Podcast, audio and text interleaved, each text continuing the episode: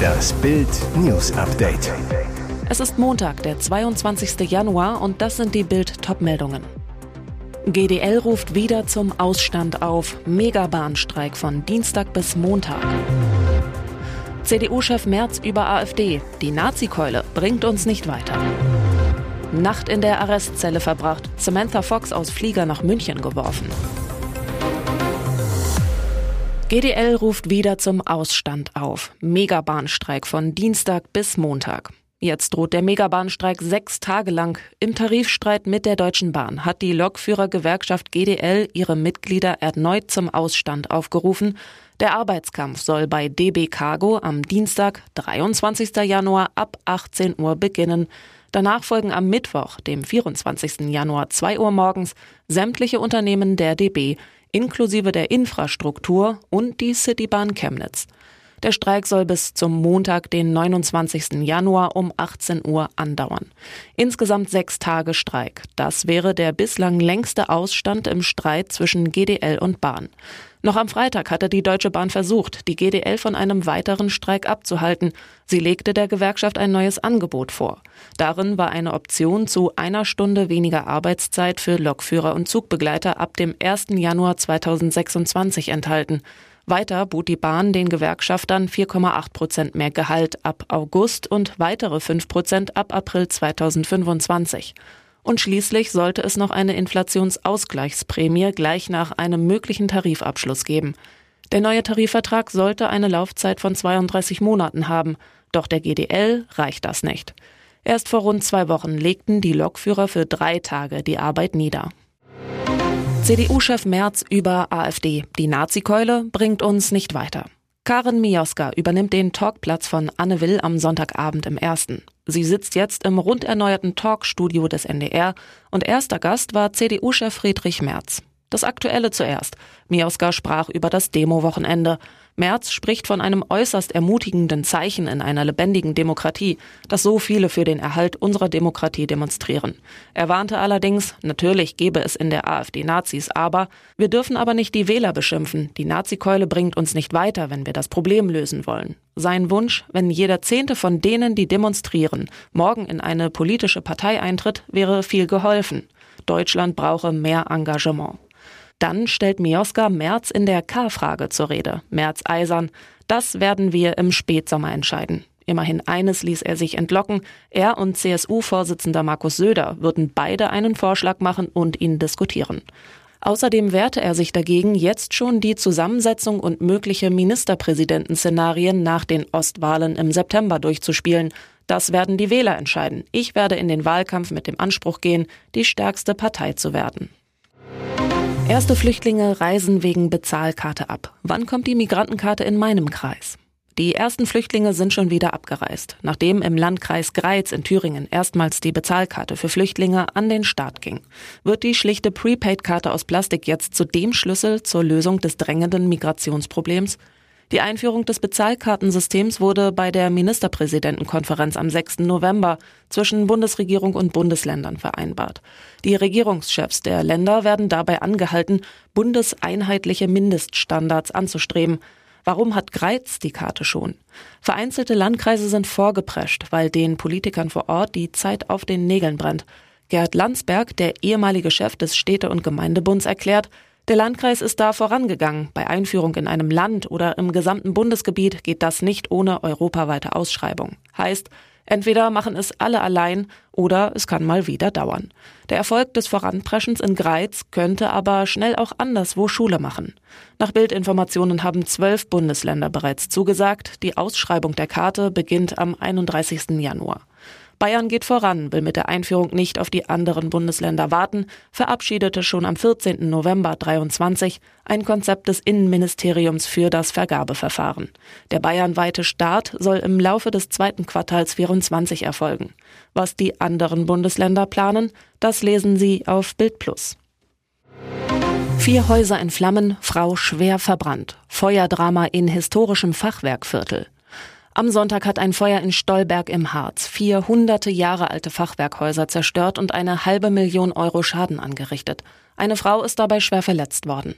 Der Brand brach gegen 10.45 Uhr in der romantischen Niedergasse mitten in der Innenstadt aus. Die kleinen, teils denkmalgeschützten Fachwerkhäuser stehen dort mit ihren bunt verzierten Fassaden ganz dicht aneinander. Nach ersten Erkenntnissen der Polizei wütete das Feuer zunächst in einem Dachstuhl, griff dann auf drei weitere benachbarte Häuser über. Ein Großaufgebot aller Feuerwehren im Umkreis war im Einsatz, um die Holzbauten zu retten. Eine ältere Dame hatte ihr Wohnhaus nicht mehr eigenständig verlassen können. Sie wurde mit schweren Brandverletzungen zunächst in ein Krankenhaus und von dort aus dann per Hubschrauber in eine Spezialklinik geflogen. Vier Bauwerke sind bei dem Brand nahezu komplett zerstört worden. Ein weiteres wurde schwer beschädigt, erklärte ein Polizeisprecher. Mehrere Bewohner müssen nun anderweitig untergebracht werden. Zwei Hotels stehen dafür zur Verfügung. Wodurch das Feuer entfacht wurde, ist bislang völlig unklar. Die Beamten schätzen den Schaden mittlerweile auf mehr als 500.000 Euro. Nacht in der Arrestzelle verbracht. Samantha Fox aus Flieger nach München geworfen. Sängerin und Ex-Model Samantha Fox auf dem Weg nach Deutschland verhaftet. Laut der britischen Sun soll der ehemalige Star der 80er in einem Flugzeug der British Airways vom Londoner Flughafen Heathrow nach München so randaliert haben, dass der Start der bereits auf dem Weg zum Abflug befindlichen Maschine abgebrochen wurde. Sie sei mit einem anderen Passagier in einen Streit geraten. Die Passagiere mussten den Flieger verlassen und die Nacht in einem Hotel verbringen. Für Samantha Fox endete der abgebrochene Flug in der Arrestzelle. Die Polizei bestätigte, dass eine Frau Mitte 50 wegen Trunkenheit an Bord eines Flugzeuges festgenommen wurde. Samantha Fox entschuldigte sich später für den Vorfall. Sie habe keine Unannehmlichkeiten verursachen wollen, so die Sun. Der 80er-Star wurde berühmt als Seite 3 Mädchen der Sun und hatte später einen Hit mit dem Popsong Touch Me. Und jetzt weitere wichtige Meldungen des Tages vom Bild Newsdesk. Sonja Zietlow schockiert von Coras Dschungel aus. Ich habe das nicht kommen sehen. Das ist ein Dschungelhammer. Cora Schumacher hat das RTL-Camp von Ich bin ein Star, holt mich heraus bereits am dritten Abend der aktuellen Staffel wieder verlassen. Nach einer sowieso schon stark gekürzten Live-Sendung verkündeten die Moderatoren Sonja Zietlow und Jan Köppen plötzlich, Cora Schumacher hat kurz vor dieser Live-Sendung das Camp verlassen. Warum? Darauf geben die beiden keine Antwort und kündigen nur den weiteren Verlauf der Show bei RTL Plus an. In der an dem Abend ausgestrahlten Sendung war die Ex-Frau des früheren Formel-1-Fahrers Ralf Schumacher noch dabei. Wegen einer Sportübertragung ging die Dschungelcamp-Sendung am Sonntag nur 40 Minuten.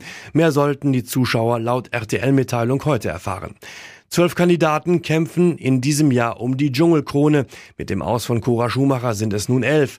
Was steckt hinter dem unerwarteten Auszug von Cora Schumacher? Denkbar wären gesundheitliche Gründe. Bereits am dritten Tag im Camp war die 47-Jährige für die Dschungelprüfung gesperrt worden. In einem Interview, das RTL am Abend auf dem offiziellen Instagram-Account postete, äußerte sich auch Moderatorin Sonja Zietlow zum Auszugsschock. Sonja, ich habe das nicht kommen sehen. Ich fand, Sie hat sich eigentlich ganz gut geschlagen. Ich hätte ihr gewünscht, sie hätte nicht unbedingt über Ralf gesprochen. Das hätte ihr besser gestanden. Alles zum Dschungelcamp gibt es auf Bild.de. Ich habe keine Lust mehr. Tuchel zerlegt seine Bayern-Stars. Klare Worte nach der Blamage. Die Bayern verlieren im eigenen Stadion mit 0 zu 1 gegen Werder Bremen. Das bis dato auswärts schwächste Team der Bundesliga.